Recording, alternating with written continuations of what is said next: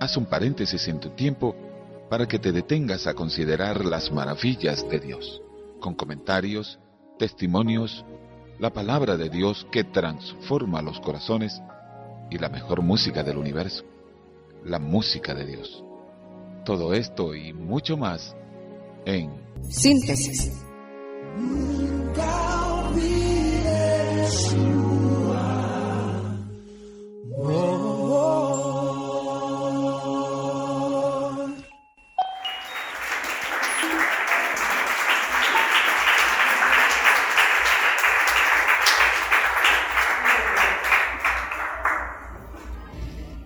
he titulado Cansancio Existencial. Es decir, vamos a hablar de las personas que están cansadas de vivir. El dulce cantor de Israel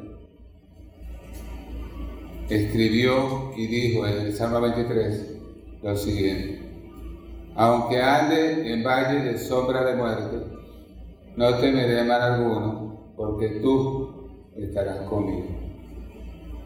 Tu vara y tu callado me infundirán aliento.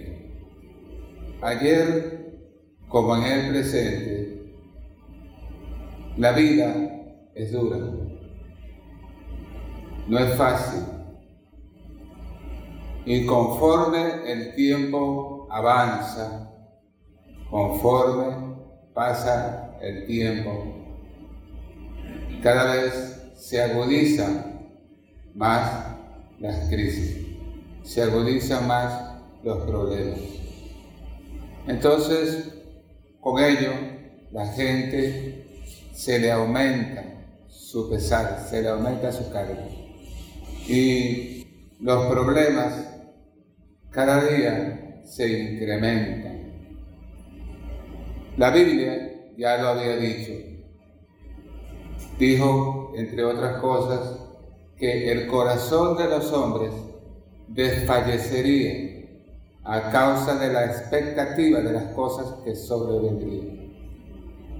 Entonces, estamos en una generación con una enfermedad terrible que quizás es tan peligrosa como el cáncer,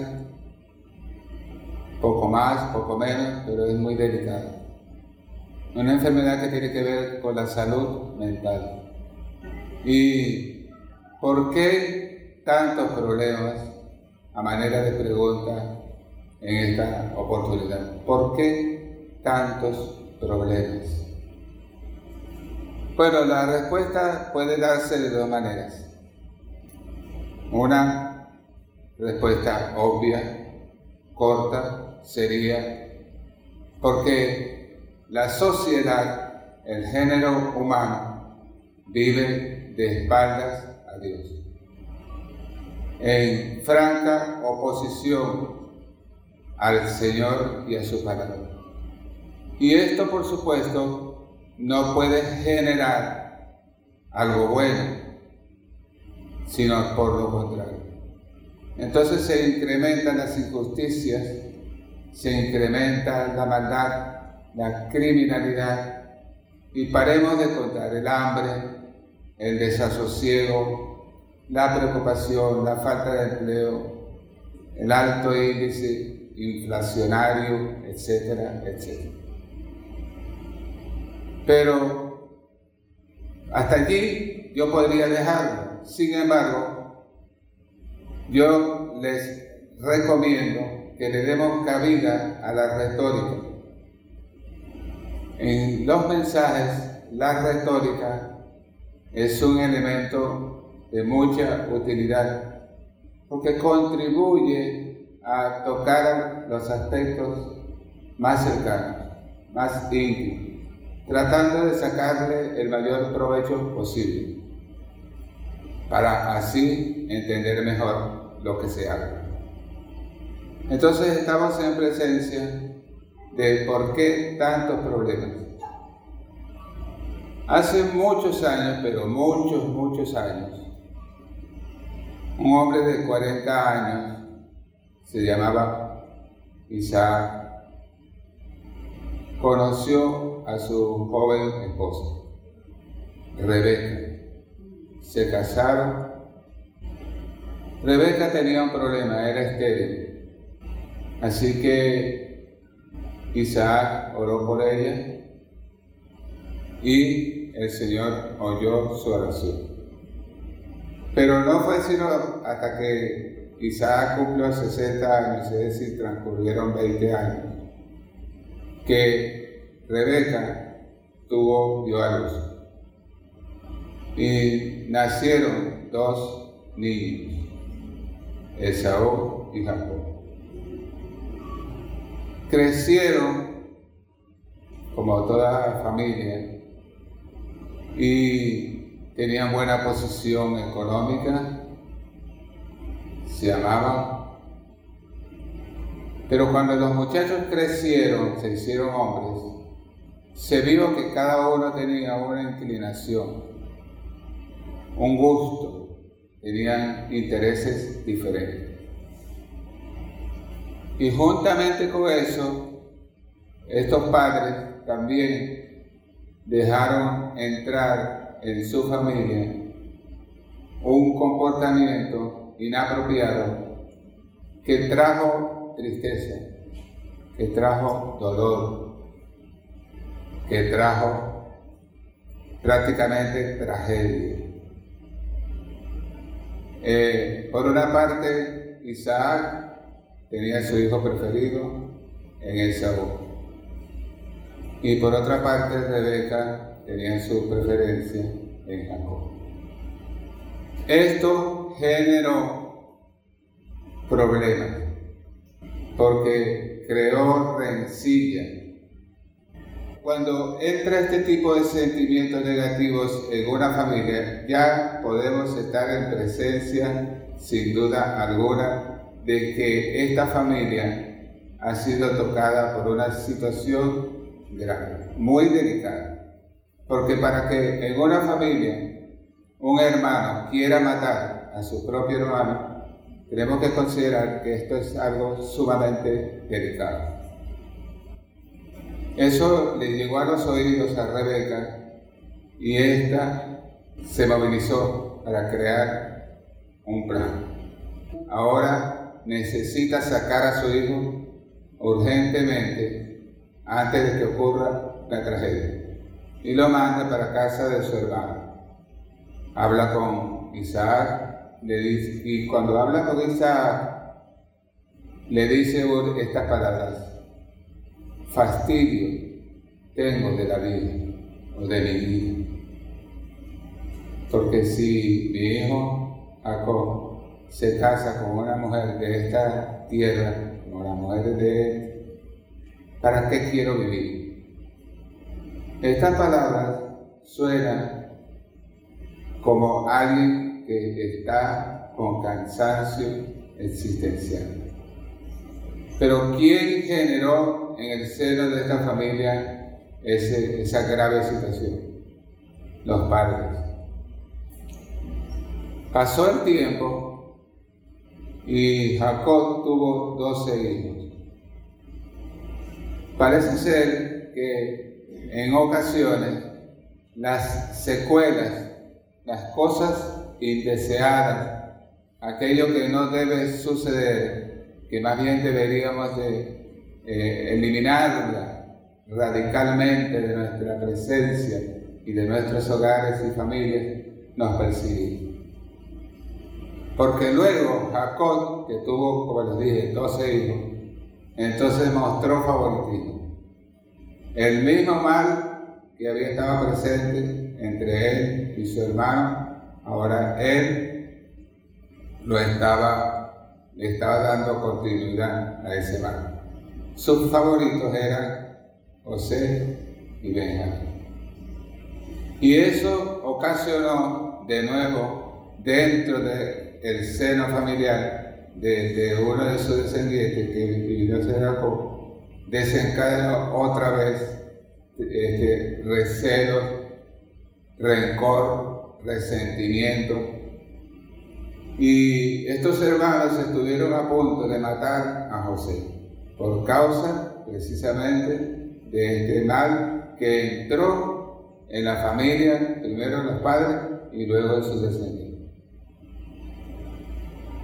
¿Por qué traigo a colación esto que sucedió, aconteció hace muchos años atrás?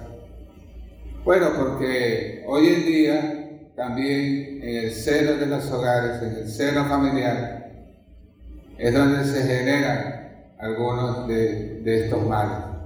Y los encargados, los responsables de la familia, no saben colocar a tiempo, no saben contener el mal antes de que se expanda. Así que las familias por falta de dirección, de una apropiada relación con el Eterno, con el Creador, entonces sufre este tipo de situaciones, como aconteció con Isaac y Rebeca y luego con sus descendientes. Hoy por hoy la familia está fragmentada y hay mucho desequilibrio y hay mucho mal hay irreverencia hacia los padres, maltrato emocional de padres hacia los hijos, en fin. Y todo eso pues descompone más de lo que ya está por los tiempos finales la situación de la sociedad por entero. Puedo concluir esta, esta parte diciendo que necesitamos urgentemente una renovación de la mente y de los corazones. La sociedad necesita volverse de corazón a Dios. Vuélvanse a mí y yo me volveré a vosotros. Ahora, cansancio existencial. ¿En qué derivará esto si no se le detiene a tiempo. Bueno, el cansancio eh, existencial es estar agobiado. La persona se agobia, pierde la perspectiva, pierde el interés, la alegría, en fin. Y comienza a darle cabida a pensamientos donde le ponga, ella le pueda poner off, es decir, en inglés, on es encendido, off apagado. En donde esa persona le da cabida en su mente a ponerle a su existencia un off. Y sinceramente, si no se atiende a tiempo, muchas personas lo logran, lo hacen, no solo lo piensan, sino que llegando al momento lo, materializa. Entonces hay que hacer algo, porque el cansancio existencial, como les estoy diciendo, puede degenerar en que la persona le da ojo a su vida. Ahora bien, ¿qué podemos entonces, además de esto, ver como una consecuencia directa de lo que estamos hablando. Si la persona, si la familia o las personas no hacen algo prioritariamente, urgentemente, las consecuencias serán nefastas. Necesitamos a Cristo. Denle un aplauso al Señor, por favor. Necesitamos a Cristo.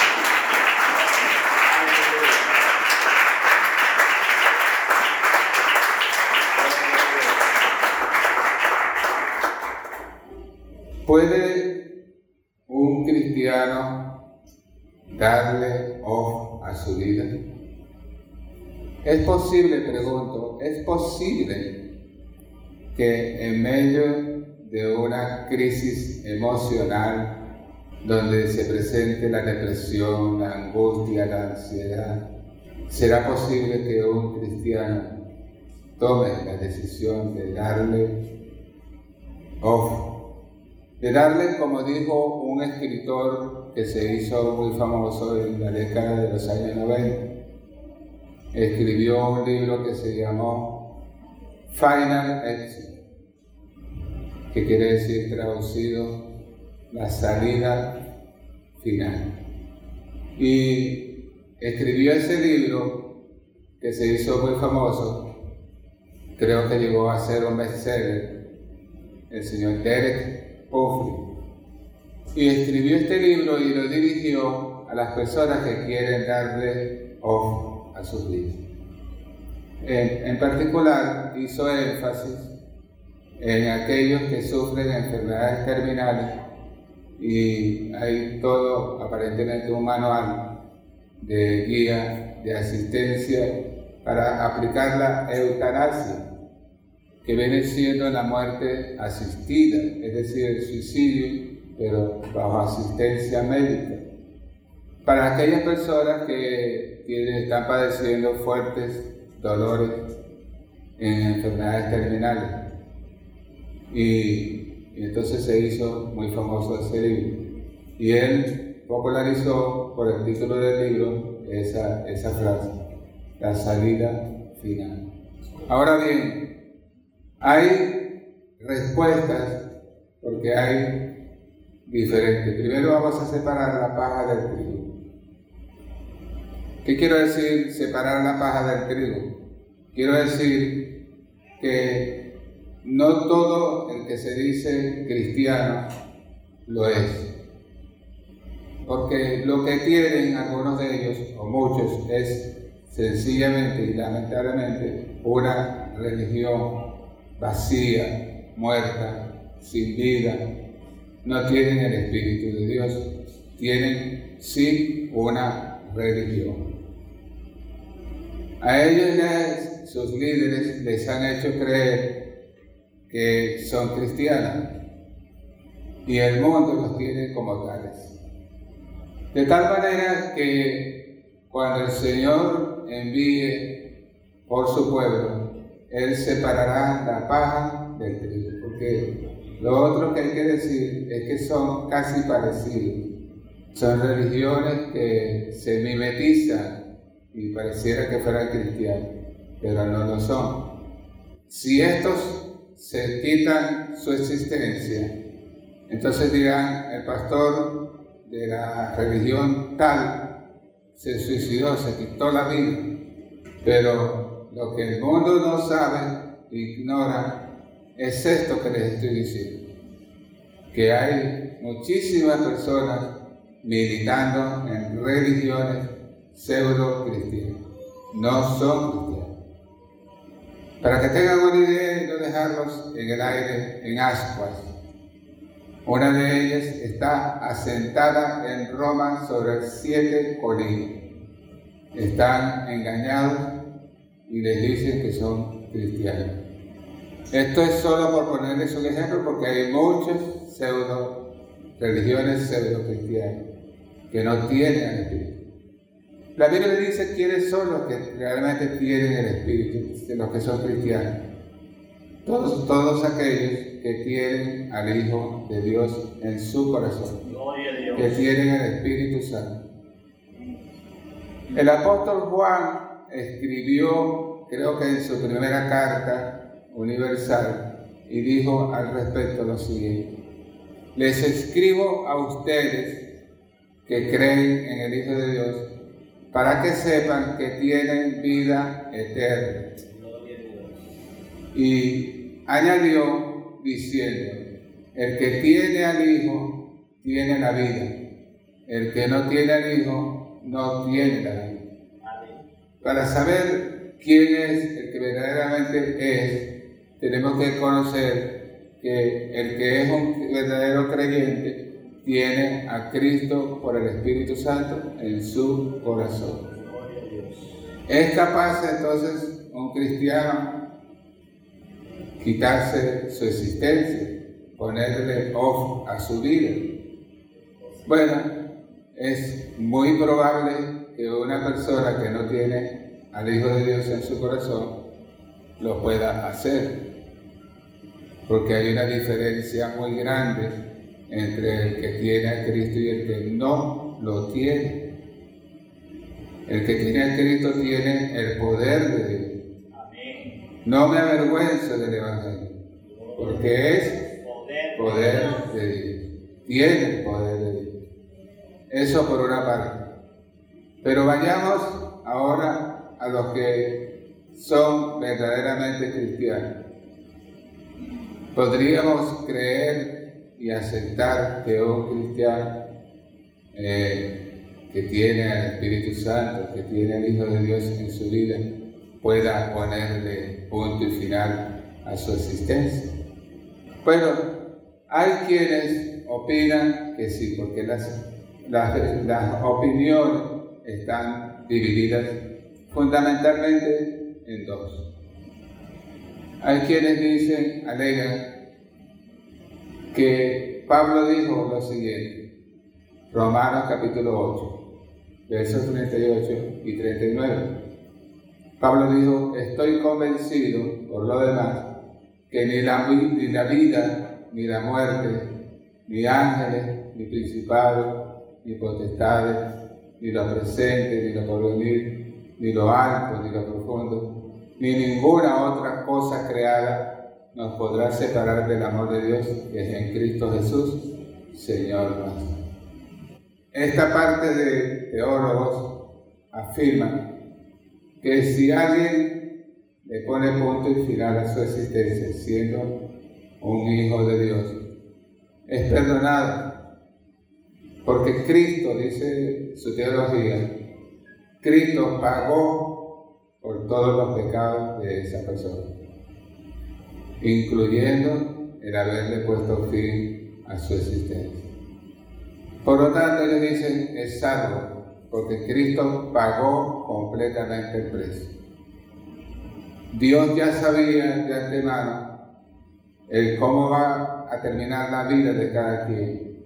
No fue que a él, cuando alguien que es cristiano le pone punto y final a su existencia, eso no pilla a Dios por sorpresa. ¿Sí me están oyendo? A Dios no, Dios no va a decir, pero ¿cómo es posible? Y yo que puse mi confianza en Él y le di mi salvación y ahora ve lo que hace. ¿Y, cómo ocurrió? Imaginamos a Dios preguntando en el cielo, ¿y quién me puede decir cómo ocurrió esto? ¿Cómo se lo coló esto? ¿Ah? ¿Cómo es posible que haya hecho eso? Esta es la opinión de algunos teólogos pastores, evangelistas, a nivel internacional. Hay quienes dicen, ahora la otra versión, la otra corriente, hay quienes dicen que si el cristiano se quita la vida, le pone punto y final a su existencia, por lo contrario, perderá su salvación. Y lo afirman, prácticamente se apoyan en un versículo. Versículo del apóstol San Pablo en 1 Corintios, donde dice, ustedes no saben que son templo del Dios viviente, que el Espíritu de Dios mora en ustedes y que son templos de Dios. El que destruyere el templo de Dios, Dios lo destruirá a él. Pero esto lo dice para apoyar de que si alguien se quita la vida, está destruyendo este cuerpo, el cuerpo que, Dios nos dio, y entonces Dios lo va a destruir. Pero tengo que informarles que esto es una incorrecta interpretación de las escrituras. Pues cuando Pablo dijo esto, este texto, no se estaba refiriendo a un creyente en forma individual, sino que él estaba diciendo, se estaba refiriendo a la iglesia como un todo. El templo del Dios viviente antes estaba conformado por ladrillos, después pasó a estar conformado por creyentes. De tal manera que somos el cuerpo de Cristo, no somos uno. No es el hermano Juan, el hermano Carlos, el hermano Luis, no, todos los creyentes de todos los tiempos son el templo del Dios viviente. Y el que tratara de destruir ese cuerpo de creyente, Dios lo destruirá a él. No tiene sentido que Dios llame a alguien para luego destruirlo. No llamó Dios a Jeremías y le dijo, te he puesto por profeta a las naciones, antes que nacieses, te vi, antes que te formases, te puse nombre. ¿Para qué? Para que cuando llegaras a grande yo destruir.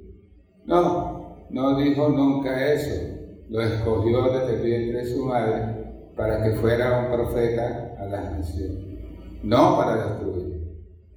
Así que si los que creen que un creyente auténtico, genuino, que tiene el Espíritu, le pone punto final a su existencia, no, dicen ellos, no se salva, pierde su salvación.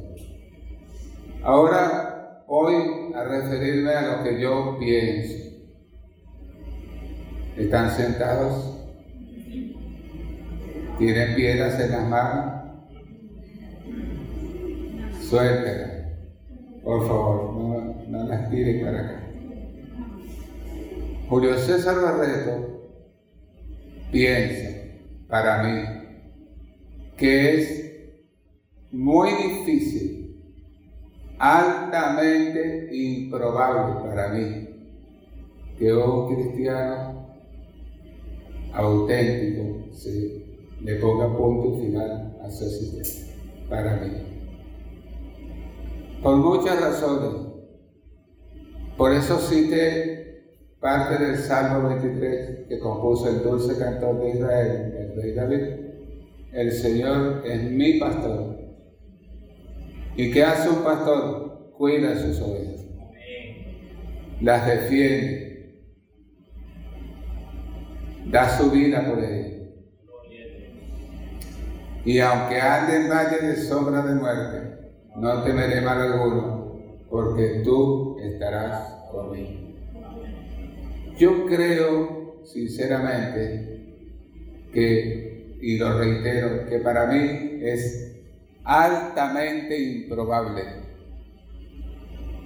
extremadamente difícil que un hijo de Dios le ponga fin a su existencia.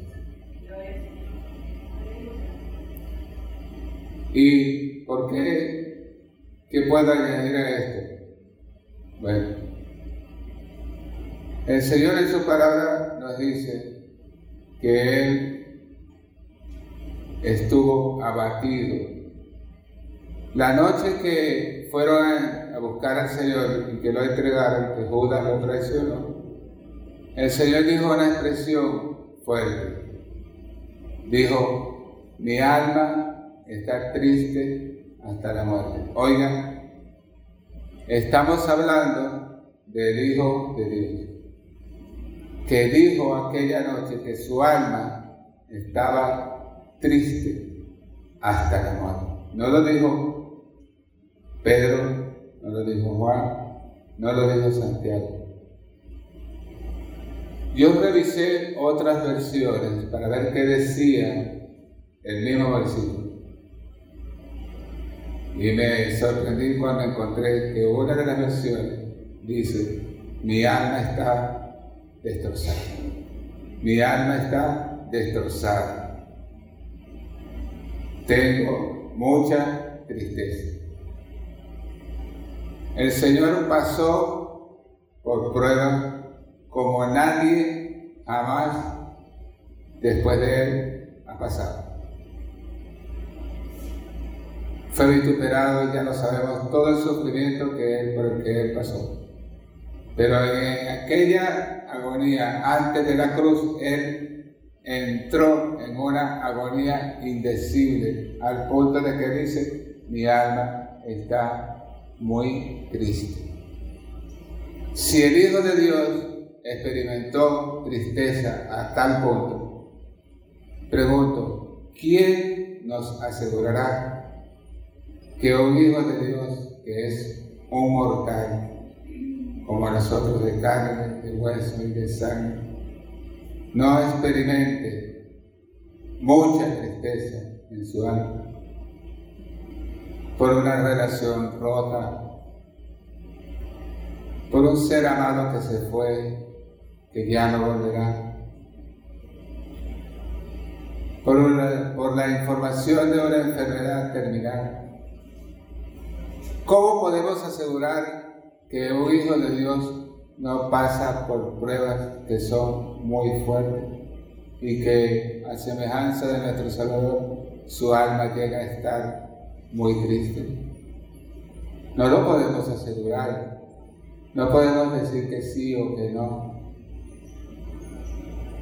Aunque yo creo que es altamente improbable que un cristiano le ponga punto y final a sus días, no puedo asegurarlo totalmente. Porque el apóstol San Pablo dijo estas palabras en una de sus cartas a los Corintios. Dijo, ustedes no juzguen nada antes de tiempo, hasta que venga Cristo. Él iluminará, alumbrará las tinieblas y dará a conocer las intenciones del corazón. Por lo tanto, permítanme decirles con toda la franqueza que, de la que pueda ser capaz en esta oportunidad. Yo no puedo asegurar, sin embargo, que un creyente fiel, heredero, en un momento de sumo, una crisis muy profunda, muy grande, logre ponerle off a su sistema. No lo puedo hacer. No puedo decir, no, eso no va a ocurrir. Porque el Señor, mientras yo oraba allí, como siempre suelo hacerlo antes de pasar acá, puso en mi mente un caso. El caso de Jesús Valdés. Jesús Valdés fue dado por muerto, fue dado y en realidad clínicamente estaba ya muerto. Nadie lo vio, estaba en la morgue.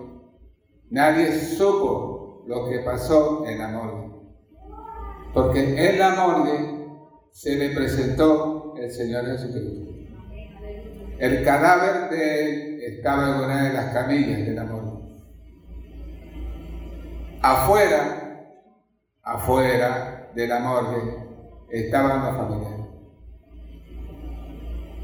Los familiares están seguros de que van a darle sepultura al cuerpo de Jesús. Pero en la morgue está pasando otra cosa. En la morgue está el Rey de Reyes. Entró el Rey de Reyes y cambió la situación. Y eso no lo vio nadie, insisto, eso no lo vio ni usted ni yo. Yo creí que Jesús vivió esa experiencia, porque en Caracas reposa un expediente en el periférico donde él fue atendido, donde recibieron el cadáver, allí reposa el expediente. Y porque él vino a esta ciudad y yo pude conocerlo personalmente. Pero dentro de la morgue no había ningún ser humano, solo estaban los cuerpos de los muertos, pero estaba Jesús, el Rey de Reyes, parado a los pies del único que iba a resucitar.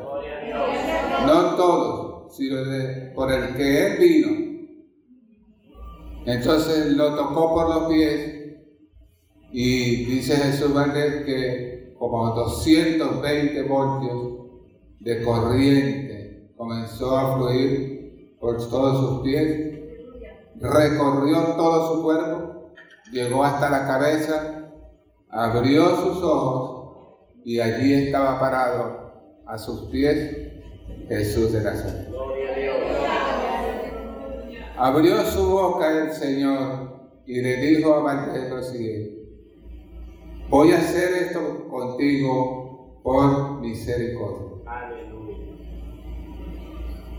Entonces, no puedo para nada ni, ni me, expondré a volverme tan dogmático que yo quiera saber más que Dios. Porque no sabemos si así como Jesús Valdés, un hijo de Dios en un momento de desesperación, decidió fuera de control quitarse su existencia. No sabemos si a semejanza de lo que hizo el Señor con Jesús se le aparezca en el momento de su agonía y le diga yo soy Jesús. Yo di mi vida por ti. No lo sabemos. Porque Dios hace como Él quiere. Y hace muchas cosas que solamente lo ve Él y a quien Él beneficia. Entonces, concluyo esta parte diciéndoles insistentemente que yo creo que es altamente improbable, muy difícil para mí que un hijo de Dios le ponga ojo a su vida. ¿Por qué? Porque tiene el Espíritu de Dios. Porque tiene las promesas de Dios. Pero debemos de comprender, y yo lo he analizado, tenemos que comprender que hay cosas que solo competen al Señor. Que Dios, y por eso les puse un ejemplo, un ejemplo vivo de Jesús. La gente se pudo enterar que el hombre estaba vivo solo después que salió de allí cuando entró el forense para entregar el cuerpo a la familia y hacerle quizás la autopsia. Se enteraron fue después que Jesús ya se había ido, pero ya lo había resucitado.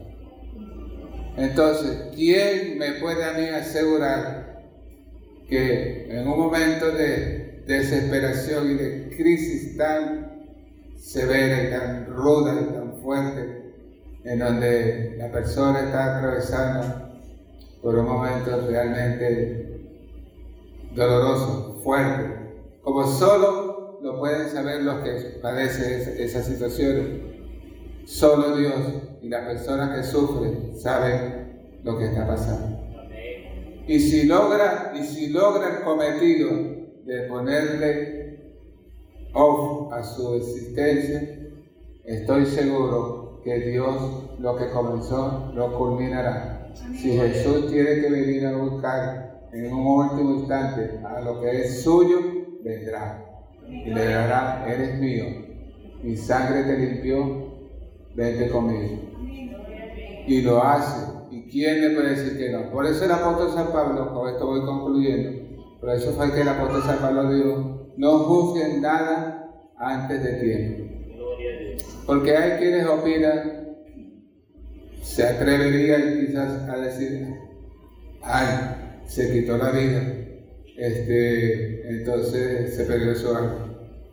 Entonces, para los que creen así, yo les propongo que reconsideremos, que tratemos de pensar como Dios. La Biblia dice, tenemos la mente de Cristo. Entonces no podemos, no debemos tener, no tenemos la mente carnal humana. Ahora tenemos la mente de Cristo. Entonces, en conclusión, el tema, como ustedes lo habrán observado, es complicado. Si alguna persona de los que está presentes aquí hoy, o me está escuchando a través de mi canal, por donde se transmite también este mensaje, y usted me está escuchando, usted que es un cristiano y me está oyendo y está atravesando quizás por una situación muy delicada, muy complicada, se siente deprimido, se siente solo y le han llegado pensamientos a su mente de ponerle fin a su existencia, piense pero no lo haga. Hay un Dios que te ama un Dios que dio su vida por ti en la cruz del Calvario. Tú eres ya de Cristo, entonces tengo que decirte que hay fuerza para ti. La fuerza viene de Dios que hizo los cielos y la tierra. Así que refúgiate en Él. Busca, no te, no te aísles. Busca amigos. Tienes, vas a una iglesia, busca a tu pastor, busca a tu pastora, busca a los líderes de la iglesia que están nombrados. Algunos de ellos son diáconos. Búscalos, habla con tus pastores, habla con ellos y fortalecete en el Señor, porque hay esperanza y hay vida en Cristo Jesús, nuestro Señor y nuestro Salvador. Que el Señor les bendiga.